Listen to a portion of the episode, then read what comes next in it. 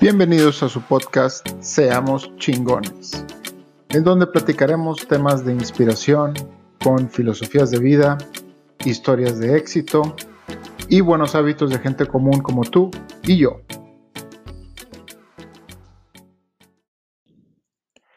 ¿Qué tal, inspiradores? Los saludos su amigo Iván Farías y en este episodio les voy a hablar de algo que yo considero muy importante, que se llaman mis fracasos. Sí, así es. Voy a contarles de cosas que yo he fracasado, que cosas que yo he hecho y que no me han llevado a nada y cosas inclusive que han marcado una gran pauta en mi vida, de la cual me pudiera dar pena, un poquito, no mucha, pero creo que si yo no hubiera pasado por estos procesos, yo no pensaría de la manera que pienso hoy, que creo que es muy importante y son las cosas que me han sacado adelante y que me han crecido la curiosidad para salir adelante y para hacer las cosas mejor. Y bueno, vamos a, vamos a empezar por, por uno muy, eh, uno muy chiquito.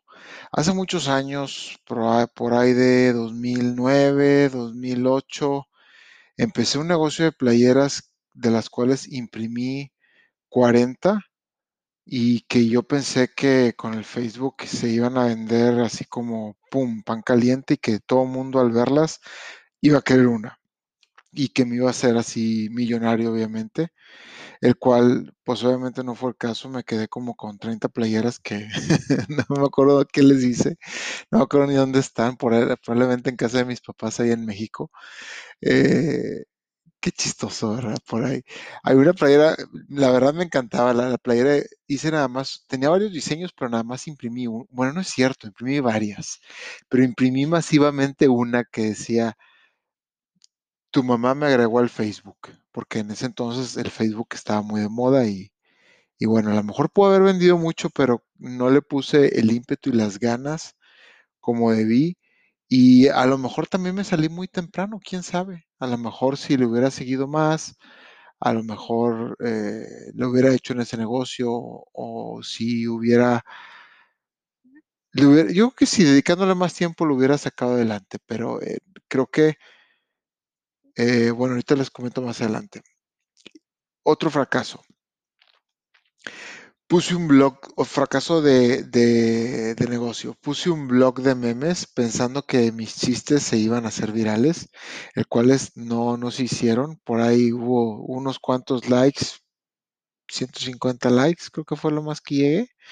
Eh, eran memes porque pues a mí me gustan los memes, como todo mundo, me da mucha risa y a veces se me ocurre mucha pendejada y yo también, así como en las playeras se me ocurría mucha pendejada, pues pensé que en mi blog de memes que se llama, porque creo que por ahí anda en Facebook todavía, se llama Échalos aquí, el, blog de memes y yo quería poner todos los memes ahí. Eh, de ahí el nombre de Échalos aquí y obviamente fracasó. Le también creo que no le puse las ganitas suficientes, eh, también lo dejé muy rápido y como todo negocio principiante yo pensé que me iba a ser, no millonario, pero pensé que iba a sacar algún provecho. Y creo que aquí en, en esto de los negocios, yo no soy una persona que tenga negocios. Ahorita a, la fecha, pues tengo mi trabajo relativamente estable. No me gusta llamarle estable los trabajos porque nada, dura para siempre. Pero creo que en esto de los negocios todo el mundo piensa que se va a hacer millonario eh, a la primera que ponga su gran idea. Y eso es totalmente falso. Digo, hay gente que lo hace, pero creo que el secreto está en el tiempo que le dediquemos y en el pues sí, más que nada en el tiempo que le dediquemos. Tenemos que estar full en ese negocio, en esa idea y también no echarnos para atrás tan rápido. Creo que si estamos tan certeros con una idea, no hay que echarnos para atrás tan rápido porque puede ser que ese negocio dé en cinco años y tu idea tenga los frutos en, no sé, en ocho y tu negocio empieza a funcionar en cinco y te empieza a dar frutos en 8 y en 10 años ya chingaste, ya le hiciste como negocio.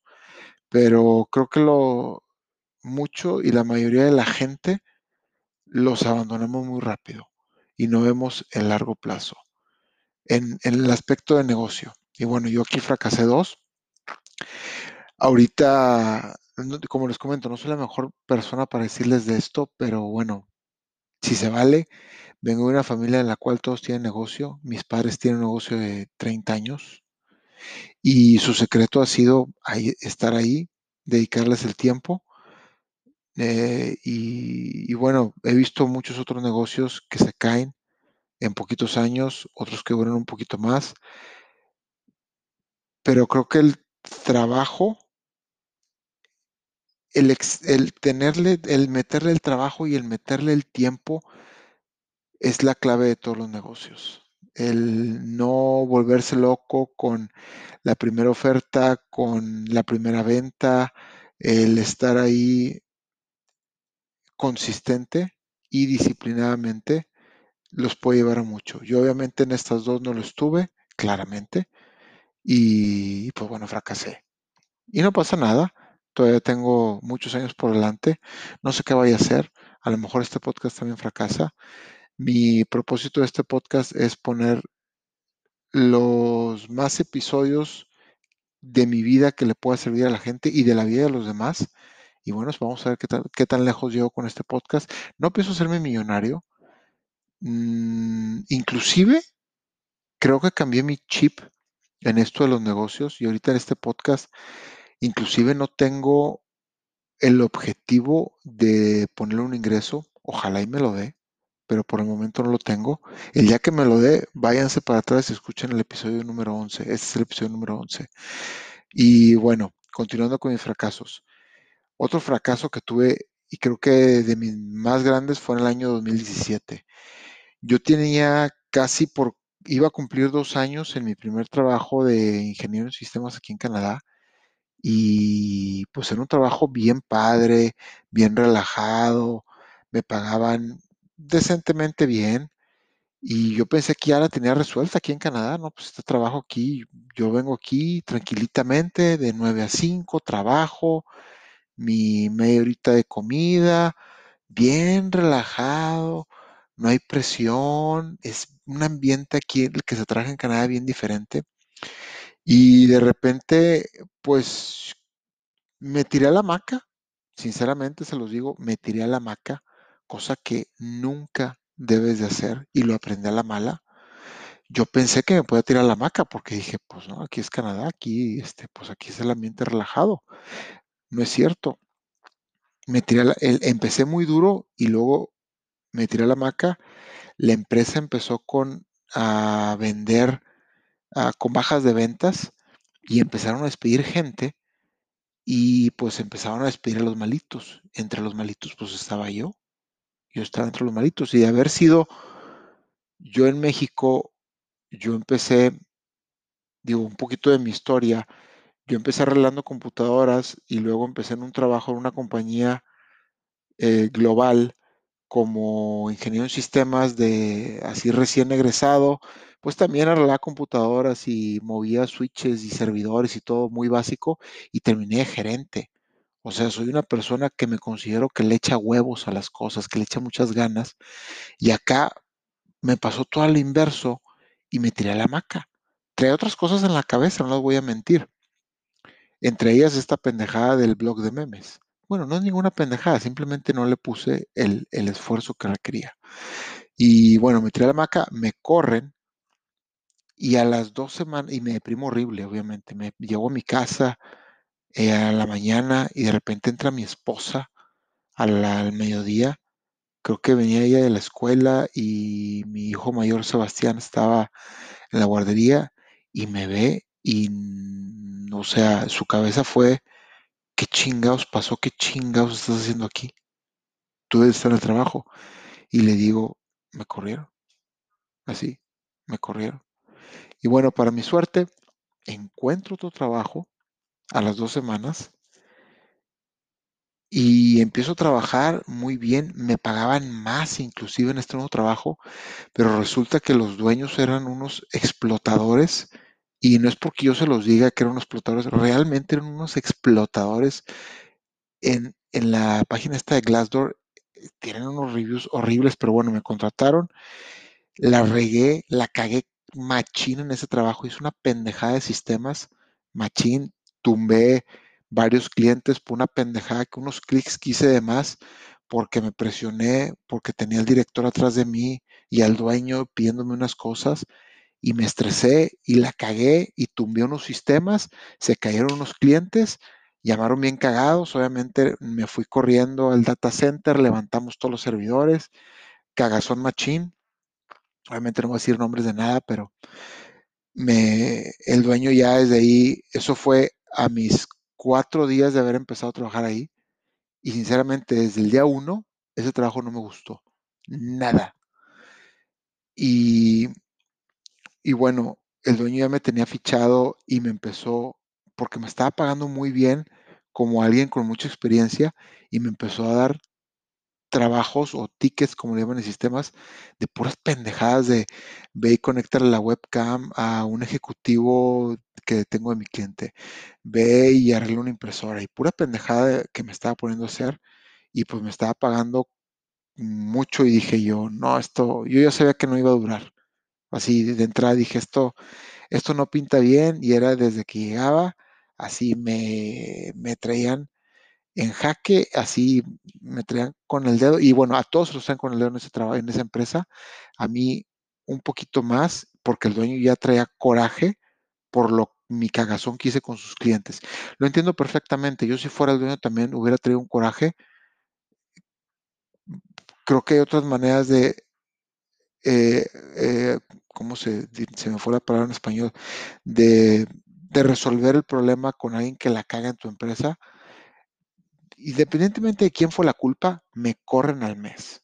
El chiste es aquí, el capítulo se habla del fracaso, me corren al mes de estar ahí. Entonces, en un plazo de 45 días, perdí dos trabajos. Y eso fue por ahí de mayo 17 del 2017 aproximadamente. Y luego de ahí hasta octubre encuentro tu trabajo y ese trabajo fue una chulada. O sea, que es cuando dices, por algo pasan las cosas, porque ese trabajo me mega impulsó. Tuve un jefe increíble, un tipazazazo de persona que le aprendí hasta lo que no. Y ahí es cuando dices, cuando la vida te enseña cosas. Y esa empresa la respeto bastante. Le, guardo muchísimo respeto. Ya no trabajo ahí, por cierto. Eh, tuve un mejor proyecto en el cual estoy trabajando ahorita.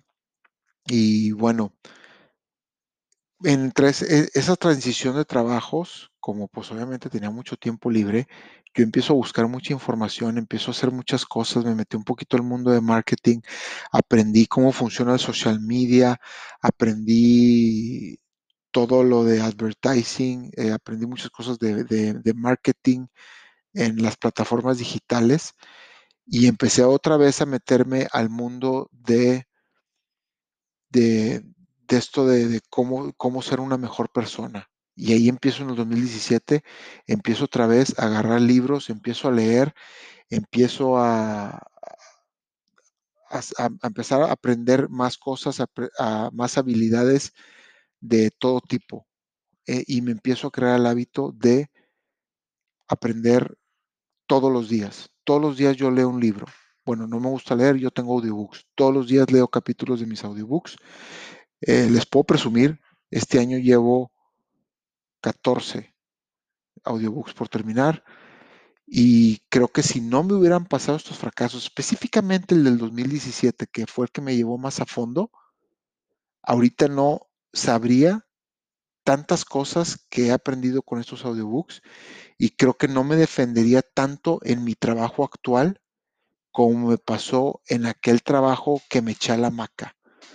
Creo que eso era necesario, obviamente, en el momento.